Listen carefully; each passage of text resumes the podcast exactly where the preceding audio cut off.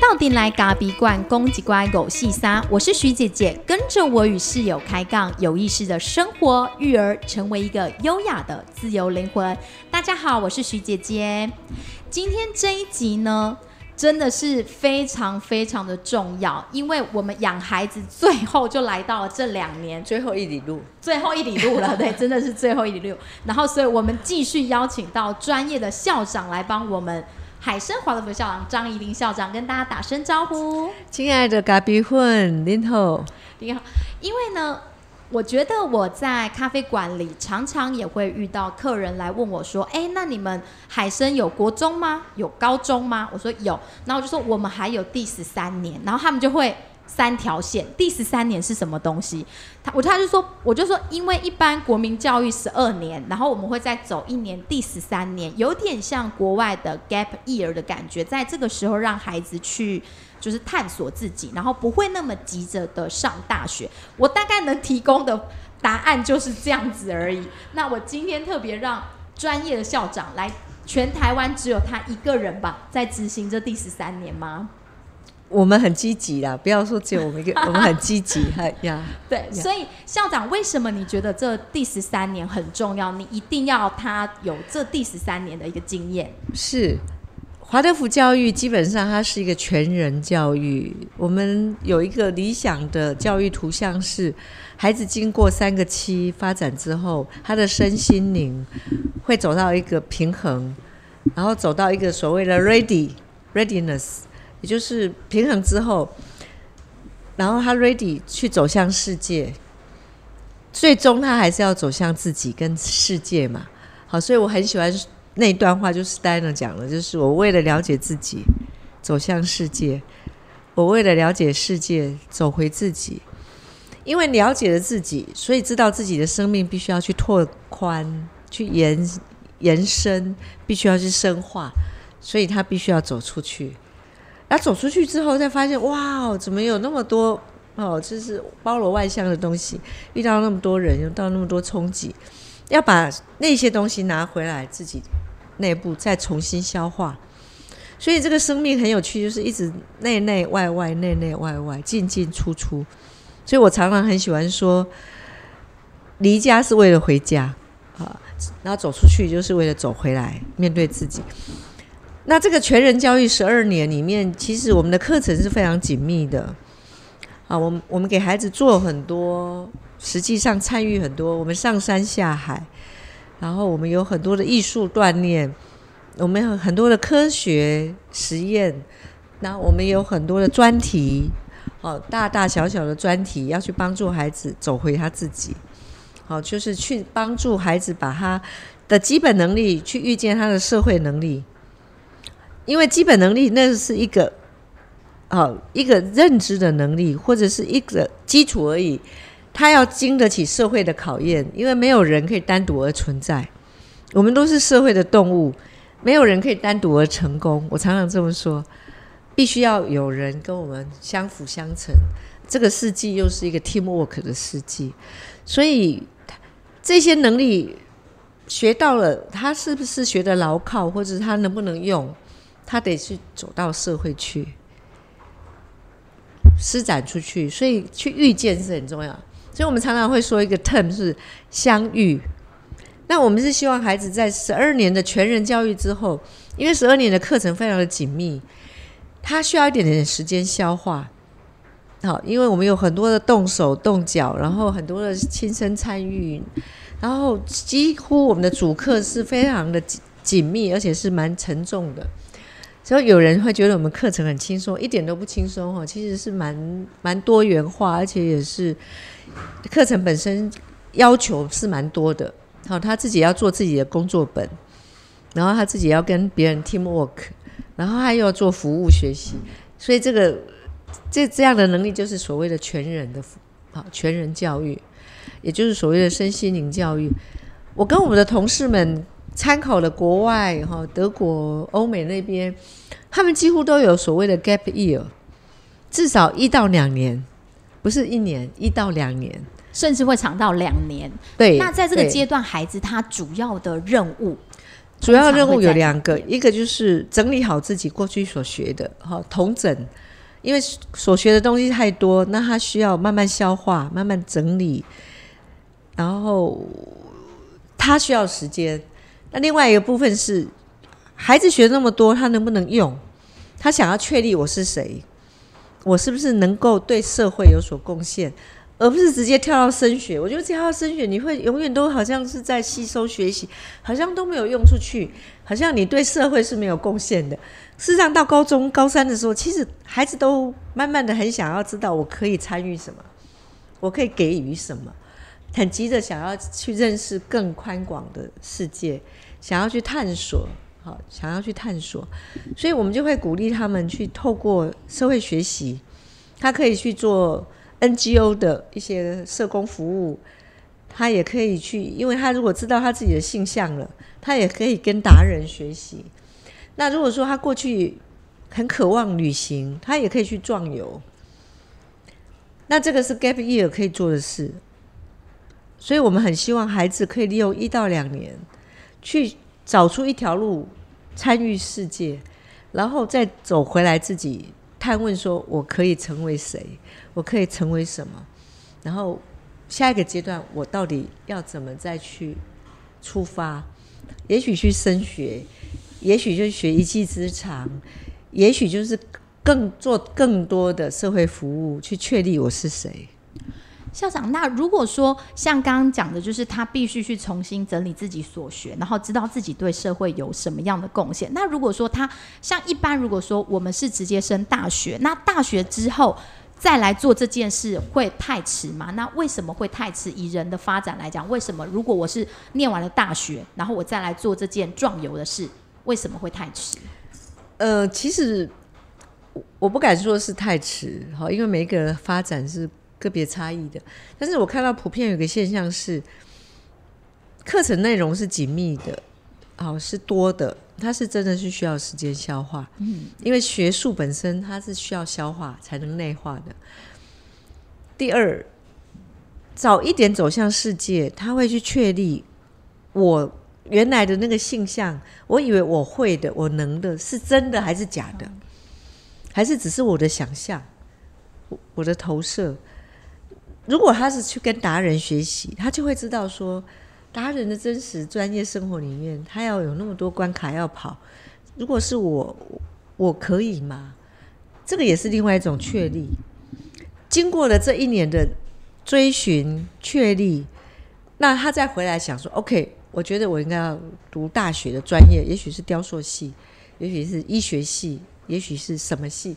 这个时候是经过确立的，而不是他只是在以前读一读，然后就觉得科学家应该很了不起，我想成为科学，然后我就去申请科学的科系。可是申请进去之后，发现都不对。我有很多的同学朋友都在大学教书，他们竟然跟我说，有百分之七八十的人都跟我说这不是我的性向，然后转系的状况非常的严重，所以几乎他们都是在走冤枉路，重考的、休学的、插班的都有。所以我这个不是我个人浪漫哈，就觉得说再给孩子多一点时间，是看到整个大学教育是出问题的，然后因为我们一直觉得不要输在起跑点上，我觉得这是迷失。因为你如果没有，我常常跟家长说，你你利用这两年去确立你是谁，去确立你可以做什么，去确立你可以贡献什么，然后你再去学习，再去追寻，用两年换未来的二十年。用两年换未来二十年，我觉得像刚刚讲到这个，我非常的有感，就是说很多大学大家都在走冤枉路，我就回想起，因为我自己孩子现在还小，还没有到这个阶段，那我就去回溯自己在二十二十一岁的时候，到底究竟在做些什么。那我后来想起来，是我二十一岁那一年呢，其实就是刚好是大三的那一年，那因为。一般在体制内，就是跟着上面啊，考到了哪里，分数落点在哪，我就上去了。那大学的时候，我就念了所谓的社工系、社会工作系。是是。那那时候呢，就像校长讲的，大一的时候，其实很多同学已经陆续在转系或者是休学，因为他们就会觉得说，哦，我对这个系没有兴趣。可是啊，大一大二的时候，我自己都没有这种感觉，我就觉得说，哦，还是一样，就是那个脑袋，就是还是带着高中的那个脑袋，就是哦，还是一样，反正考试就考试，交报告就交报告，还是继续。然后一直到大三的那一个夜晚，我非常的深刻。那时候是我在台中荣总，就是医务室，就是实习那个社工结束的时候，我忽然就坐在我们家电视机前面，我就想说。完了，我以后要干嘛？我不想当社工哎，因为我去医院实习之后，我发现。当社工是一个蛮不容易的工作，因为尤其那时候我选的是医务社工，我就看到了，就是呃在加护病房进进出出，然后老爷爷老奶奶插管，然后对我自己的那个心理的压力其实是很大的。我觉得我在这个区块，我那时候才发现，原来我没有办法去胜任这个工作，或是他好像没有办法成为我人生的置业。那那一个晚上，我就坐在电视机前面，大概待到了十二点一点。我想说，惨了，我到底要干嘛？我已经大三了，哎。然后后来我就想说，那不然我去当新闻媒体人好了，因为小时候大家都说我很会说话。我就想说，那不然我就看这个电视新闻，不然我赶快来去修个辅系。所以我就又去，就是利用一年的时间，真的那一晚清醒之后，我也不知道为什么，我就立马在下一个学期去申请了辅系。我就觉得说，我要往传播新闻去走。然后我就回想起校长讲的，就是。走了好几年的冤枉路，但是我觉得那个冤枉路就是，呃，他也不是说真的冤枉，也许那几年刚好我很幸运念的是社工，也许命运就有他的安排，所以在社工的那探索的那几年，我到大三的时候，好像才醒过来。可是如果有些人像校长讲的，他可能就觉得当医生很好，或者是说当一个某某技术人员很好，他就是开始进入了那个领那个大学的殿堂开始学习，那他。醒过来的时间可能就真的会更晚，对对，所以看起来是快，有时候反而是慢。哦，它看起来是慢，有时候反而就是一种跳跃。哦，所以我我我就把这个十三年 gap year，或者是有的孩子做完十四年，做完十四年他就会更确立。我把它视为一种定位系统。嗯，就像卫星导航，还要先定位。你先定完位，而且是去正确的位，而不是说哦，刚才某某没有没有，那注意啊，那宝宝谁啊。到大学直接升大学，他们都是社会期待，好，尤其是台湾的社会，它有一种传统在，好像万般皆下品，唯有读书高。对对对，那这个其实是一个迷失，哈，就是其实学历的那个有效期其实蛮短的。哦，呃，我们大家现在越来越怀疑学历的真正的一个效用了。我们反而会觉得这个人到底累积了什么能力？他到底能不能做事？那他到底能不能跟人家相处？反而就是一个比较现实的，好，真的有用的能力。我觉得慢慢的大家会觉醒，会觉醒。好，所以这个这个慢有时候其实是反而是快，快有时候反而是慢。OK，所以孩子如果能在这两年去确定他的性向，其实是很重要的。那以他们的发展来讲，如果说一年的时间可能不够，有有时候可能会必须要挪到两年的时间。那其实家长自己的心理该怎么去调试？会不会有一些时候是家长不愿意让孩子去走这第十三、十四年？我觉得这就是社会压力啦。我刚刚讲的哈，因为台湾的社会还可能是广告害了人家了，永远不要输在起跑点上。我觉得这个广告其实是是非常成功的广告，可是是害死很多人。就是我们台湾人本来就是爱竞争了，然后又再加上这个广告，就觉得那处理然后猛攻阿玲娜应该多贵啊，大学几年级了？好阿伟哦，阿哥一冲赛 哦，让那个眼光哦，就是社会期待的这个眼光。会不会让你有社会焦虑？好，所以爸爸妈妈可能心脏也要强一点。所以我觉得我们的家长很不简单哈。刚第一年是最辛苦，我们推的很辛苦。然后今年已经是第第四届了吧哈？大概第四届退下来，发现参参加这个这个计划的大概有几乎是百分之百了。嗯。哦，第一年大概百分之八十几，哦不到九十。然后一年比一年多，那甚至于就是愿意再跑完十四年的。所谓十三十四是这样哈，我的构想是这样，就是他要有一年很专心的做社会服务，无条件的去做社会服务，不论有几星或没几星，对，就是透过服务去知道哦，原来人是需要弯下腰来的，然后透过服务去了解哦，人的本质是什么？原来服务的本质就是真的是需要跟真正的关怀别人，真的要付出，而不是说为了赚你的钱小费这种服务。所以我们的孩子怎么放到现场去学到真正的社会精神，就是服务的态度。我觉得这个很重要，它可以让人谦卑，可以让人家去想服务的本质到底是什么。然后慢慢的他就发现说，哎，原来我可以带给人家快乐，我会带给人家。慢慢的，这种也会回馈给他自己，会觉得，哎，我是有能力的人，我是可以的，我是可以贡献的，我不是那么没用。这这个这么这么小的事情，可是反馈回来是很大的哦。说一整年，如果他可以做到一年，其实至少要半年了。你说一份工作嘛？对，就是在他这十三年里面的一份工作，或者是一个服务的一个服务，他可以是个自工，他也可以是一个专业的工作，就要看他的定位清不清楚。如果他知道说，OK，我的兴趣就是要去建筑，那我就去工地。我的兴趣就是什么？那这个叫做他可以去跟达人学习。像我们有同学，我的兴趣就是媒体，那我就是去媒体。好，这个就是专业的定位。但是很多孩子都不知道自己，我好像每一个都有兴趣啊。嗯，那我怎么办？对，该怎么办？如果像是这样的孩子，对，像这样的孩子，通常我们会建议说。两条路，一条路就是纯自工的学习，纯社会学习，没有条件的啊。另外一个方式就是，也许你去跟你有兴趣之一的达人学习看看。那如果真的不行，再换嘛。那因为那个并没有说你一定好，那只是一个碰撞嘛。所以达人也知道你是来尝试。那有一种有一种合作关系或契约关系或者师徒关系，这是最好的。他说：“跟着师傅，我觉得这也是我们很鼓励的。真的，因为我自己咖啡馆那时候就来了一个海生第十三年的孩子，就是佳琪。哎，我把他名字讲出来好吗？好，就是来了个，反正大家都知道。对，那我觉得我那时候啊，其实也在偷偷的观察这个小孩，因为我会想说，哎。”这个海参华德福从小，因为有分嘛，有分全华德福还是半华德福或者一半。那因为这个孩子很刚好，我很幸运遇到这个是有点像是全华德福，他就是从三四岁对幼儿园就开始一直在这个体制内走，所以他一进到我咖啡馆的时候，其实我跟室友两个人眼睛都是睁大着在看他，但是我们也会刻意的告诉自己说，不要对他有期望。对，哎，不是不要这样期望，应该说。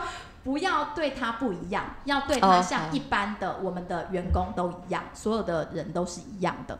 然后我就发现这个孩子真的蛮不一样，他一开始真的是学东西是慢慢的，好慢好慢，连吃饭都很慢。然后后来啊，就是我就看到校长说，如果他在这第十四岁到二十一岁那个自我导向学习，我就在他身上看到很强的自我导向学习跟所谓的学习热情，因为他原本对咖啡真的也不是很理解，但是他非常会画画。然后我们就开始给他一些任务，他也把每一个任务，例如说我们有一面白色的墙，我们就让他在这个墙上去做画画，把他喝到的咖啡画在这个墙上。然后他就真的是具体的把那个东西给实践了。这个时候是我第一次对于华德福的孩子觉得，哎，真的跟我以前很不一样。因为我就回想自己在十八九岁的时候，根本就是懵懵懂懂。那他让我看到了一个很强的力量。当然，我是觉得我也不能期许我的孩子一定长成这样子，只是说我看到了那个慢慢堆叠上来的孩子，在这第十三年的时候，真的。从他进来到他走出我的咖啡馆，我是看到他真的有不同的蜕变。那校长你自己有看到有一些孩子给了你一些什么样的启发哦，每一个孩子都十三年回来都是带着礼物回来啊。哦，就是他们会把他们在工地里面好怎么被折磨，或者是跟工人，然后当然他们怎么去适应，然后他们怎么去跟人家建立关系。然后甚至于有一个他在建筑工地，老板还来跟我讲说：“哎，你那囡仔最好用的呢。”伊讲啥嘛？因为那那囡仔吼，你都免甲伊讲，伊知影遐爱做，伊就去 Q 代志来做啊。啊，假日他也会主动来加班，哈，他都不是不是说因因为他他们去那个工地，他们都是自愿是无给职的。嗯，所以老板给我反馈说：“哎，这种行不行？赶快给盖小组。”也就是说，他那个责任感是自发的。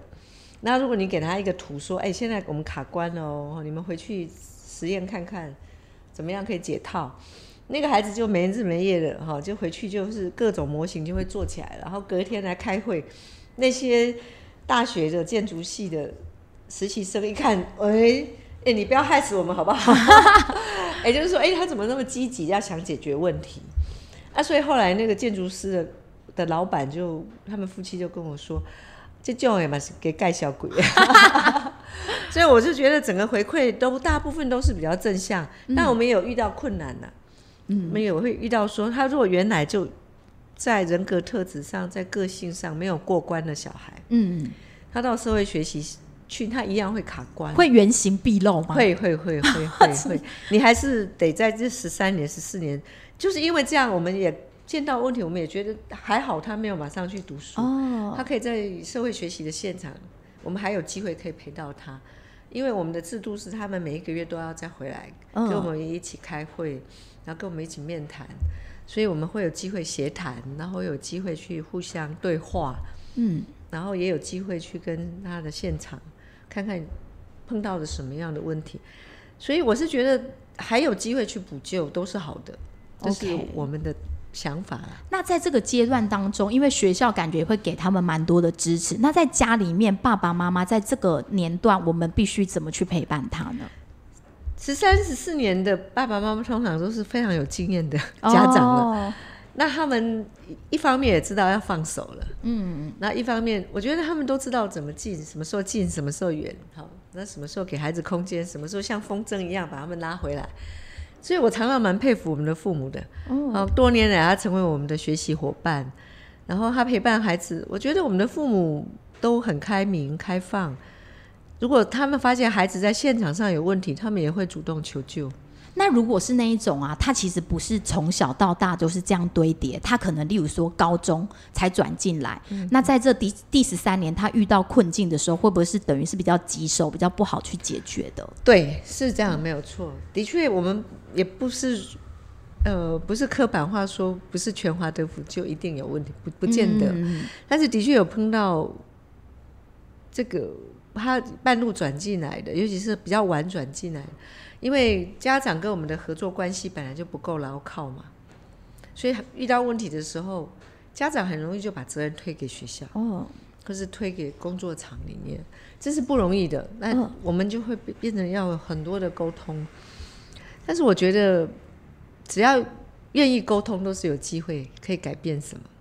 嗯，刚刚刚好提到，就是可能他原本是在体制内或者是体制外，我就想到了我们的咖啡粉曾经问过我一个问题，因为他们的孩子零到七岁其实是受华德福教育的，因为校长曾经有说过，零到七岁如果能接受华德福教育的滋养，其实是很棒的，可能对他一辈子都有帮助。但是孩子呢，后来呢回到体制内，因为一些家庭的因素，他必须回到体制内去，就没有办法再继续接受华德福教育。然后，呃，这位咖啡粉妈妈她就说，呃，孩子进到体制内的时候，常常面临到的第一个问题就是奖惩制度，因为以前在华德福教育，呃，老师不会特别去用奖惩制度来带孩子，因为我们通常在幼儿园就是唱歌、说故事，然后爬树。那后来进到一年级之后，老师开始会有一些奖惩的制度，有排名，然后有可能有奖励的贴贴纸啊，或是等等。那孩子就会开始产生就是一个内在的冲突。那这个时候妈妈该怎么去做？哎，你其实这个是蛮大的一个问题，不是小问题哦哦，因为他面临的是一个价值观的冲突。对，奖惩制度贴纸啊，哈，或者是说给他一颗苹果，哦 或者是塞糖果，这是这个都是行为主义的增强作用。这个一刚开始很有效，尤其是学前的老师很喜欢做。一般主流的学前，我以前在当所长的时候，我也常常为了这个跟老师们冲突。好，因为我会常常看到老师偷偷的给小朋友画一个苹果，或者切一个什么，或者是偷偷塞饼干、糖果。我常常觉得天哪，这怎么可以呢？哈，我就会跟老师辩论说，你知不知道这样做的后果？然后他们就说，他们都说不知道，哦，因为他们觉得这样没有什么不好。那我就会跟他说，这个后果会很惨，这个后果就是小孩子永远都在等贴纸，都在等奖赏，然后永远都在看别人在看怎么看他。然后他就要力求表现，打倒别人。好，然后别人如果两张贴纸，他就要三张。所以这种习惯一旦养成之后，他永远都是眼睛往外看，他永远都不会往内看，说：“诶，我我我很好啊，我 OK 啊，我他他他不会问问自己，他会问别人，然后他会用这些奖赏的礼品来代表他是成功的或是失败的，他是好学生还是坏学生。久而久之，他如果一直一路都是这样长大，那很可怕哎，永远这把。评断他的尺，评价他的尺，永远在外面，他永远找不到那把尺，他永远没有机会把那把尺变成里面自己内在的那把尺。那这把尺就是自己可以控制，自己可以评价自己，自己可以肯定自己，自己也可以给自己空间喘息的这把尺，永远都是在外面。他的可怕是这样，他永远都要得到别人的认同或者不认同。来证明我是谁，我是成功的还是我是失败的？那你看，如果这样子一直伴随长大，他都在等奖品，伴随到了二十一岁了。那当当有一天他到外面去工作了，那他就在等奖金啊。哦，他永远不会自发自自啊自动的说，OK，我要改善这个工地哪一个产品，我想要创造什么，他就没有这个创造力了啦。因为他永远都在看别人怎么看他嘛。有创造力的孩子绝对不会是去看看奖金，因为有一把动力是会让他激发他想要超越自己，超越这个不能啊，所以他的成功一定是非常有限度的，就会停住了。当然，这不我们重最重要不是为了要成功，最重要是要他能够自我肯定、自我欣赏，然后最后是自我导向学习。所以我一直说，自我导向学习要有很多因素。的配合，它不是突然发生的。嗯，那如果说像呃，具体上现实生活已经发生这样的状况，就是可能刚好遇到了老师，就是属于这种奖奖惩制度的。那自己身为家里的妈妈，我们该怎么去告诉孩子这件事情？我觉得妈妈如果发现说这样的价值观跟主流的价值观，或者跟老师价值观很冲突，我觉得一方面要跟老师沟通。好，告诉老师说，我觉得他学习的过程，他能享受学习，要好好的工作，本身就是一个礼物了，就是一个就是一个奖品了。你不需要再多给他东西。哦，好，就是一方面你跟老师说不用给他，然后一方面你也跟你自己的小孩说，我们有我有跟老师说不用再给你了，因为你真正想要肯定的是你自己，你应该告诉自己说，我做到了。我做够了，我很努力了，你很棒，就自己告诉自己，而不是去等待老师给你拍拍手。那这个部分，当然我们不不是说不要给孩子掌声，我们也曾面临一个问题嘛，过度给孩子掌声，嗯，会虚空化孩子，哦，就是让一个孩子变得很虚假，然后他永远都还没做什么，就觉得自己很好，自我感觉良好，然后就都还没做完，就要等掌声拍手了。我觉得我觉得很恐怖哎，哦，这样有。对，这样好像也不行，就过度的，你要很真实的肯定，而且不要夸张的肯定。这个跟这跟奖赏这件事情是同一件事情。所以呢，我会建议，哦，要跟老师好好说，然后跟自己家的小孩说，妈妈觉得最棒的就是你这个过程你都很认真，然后你也很努力的玩，你很努力的工作，这个很棒啊，这本身玩的很开心，这就是。就是就是奖品的，不是吗？啊，所以我觉得要慢慢的把这样的价值观抢救回来，还是很重要。而且应该越小的时候去扎根会更好。对对对，我觉得校长刚刚讲到很棒的地方，就是爸爸妈妈好像要很客观的在看待自己的孩子，好像不能说。他明明做的没有很好，然后我们就去肯定他，就是为了怕他伤心，然后就去肯定他，这样好像也是不太行的。那如果说像到了我们刚刚谈到的 gap year 的那一年，那他们在社会上具具体的遇到了这样的事情，例如说，呃，公司的可能主管也是用这种奖惩制度的时候，孩子们他们会把这个问题带回来给您吗？哦，会会会，他们会回来讨论，呃，公司的制度或者是。在现场的的状态，那通常他们都很有判断力哦，他们都不会因为这个有什么困难，他们不会因为他们觉得内心受伤。不会不会，他们觉得该做的就做完，然后他们也会给自己定下一些目标，就是说自我导向，就是说 OK，我觉得我应该要做到这样才叫做做到，不会因为公司说你做到七分就好，我就不做到七分，不会。好，那他们他们是很勇敢，我我我其实蛮有以他们为骄傲的。嗯，那这个我觉得是累积来的，是发展历程累积来的，他不会突然跑跑出来。譬如说加班，当然劳劳基法是要给双倍的，可是我们没有一个孩子呃回来说他曾经跟老板吵加班费，哦、他们都会主动加班，因为他们觉得事情如果需要就是应该要。啊，如果已经做超过他们的能力的时候，那他们也会勇敢的跟老板说：“这超过我的时间跟能力了，我可能做不来。”我觉得诚实是我们要教会孩子去面对自己能力的极限，然后在极限之内要全力以赴。这种平衡，他们从小就要学习去抓了，尤其是在最后这一两年，我们辅导的也是这个啊。嗯，所以他们会回来对话。就会跟校长去对话。那在这一两年当中，你有因为现在应该已经有孩子是已经上到大学，就是 gap year，就是这一两年走完之后，然后正式进到大学。那你有发现像这样的孩子有没有一个刚好的案例？就是有的是有走的，有的是没有走的，有看见他们有差异吗？其实我比较私心的说哈，很个人的观察，我觉得。其实是鼓励走完两年，走完两年，对，一年就是专心的社会服务，嗯，那一年就是去探索，说 OK，我未来是要升学还是要工作，嗯，那你可以去好好准备升学或好好准备工作的好的方向。我真的觉得他需要两年，那需要两年去消化，因为去社会学习这个在外面所遇见的人事物其实是非常复杂的，他也是需要时间去消化。那最后啊，想要问校长一个问题，就是很多人都很关心念体制外学校的，就是像这种实验型教育。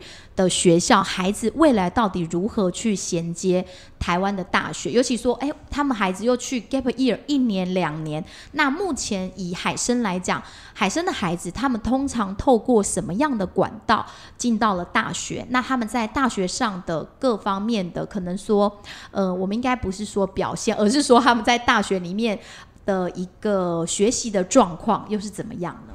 嗯嗯，好，我想这个问题我常被问到，所以。应该要说海生这第四届了哈，我们的升学率其实是算高，因为他们回来之后，通常，嗯，百分之七十还是会选择就业哈，就是，哎，不是升学，百分之七十对，那他们有两个升学管道，一个是青年就业方案里面的推荐哈，这个特，这个就是推荐名额，那另外一个是特色选项，用他们的特色。去被推荐，那大概也升学率大概只要有去申请的都有上，而且都上的不错。哇！所以等于几乎有选择升学的也是九十 percent、一百 percent，跟几乎都有上他们想要上的理想理想大学。对，那现在就是一个迷失啊，也就是说，如果我们的呃。Gap year 最后的目的还是走回大学，应该是我们要想要创造的是一种多元价值，然后我们也要挑战所谓的社会传统价值，是不是万般皆下品，唯有读书高？哈，我就觉得升学永远都不急，但是一旦他确立他要读什么的时候，那他就应该要积极的去。好，我们也不不会说是不要升学，我们想要确立的是这个个别性。因为升学是这个一年走下来或两年走下，他觉得升学对他下一阶段是会有帮助的，那我们就会鼓励他去申请。那如果有的孩子觉得，哎，我跟达人学习才刚开始起点，我想要再多两年去把我的专业、我的技能累积，那我就先累积之后赚完钱，我再回去工作或者再回去升学。我觉得这也很棒，因为现在的大学都过剩啦。好，你看看现在多好的私立学校、私立大学要退场，少子化了。那很多的公立学校，他都要去抢学生了。所以我们会，我们不需要焦虑。现在学校是过剩的，只要我们愿意读书。现在必须要确认的是，我们是不是清楚知道我要读什么系？而不是我刚刚一直讲的读错戏，转来转去，转来转去，擦来擦去，然后最后就觉得浪费了很多的时间，都在渺渺茫茫。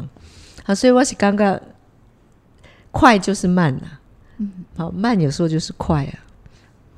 很感谢校长今天的分享，跟我们聊到了孩子在高中毕业之后，其实他真的需要花一段时间去消化他自己的所学，而且最重要是要确立他自己的方向。然后我觉得真的校长讲到这很有感觉，是慢不见得就会，哎哎，慢有时候是快，快有时候是慢，所以有时候我们可能也要等待这个这棵树慢慢的去把它给长好。好，很谢谢今天校长的分享，谢谢大家，谢谢谢谢，下回见，下回见，拜拜。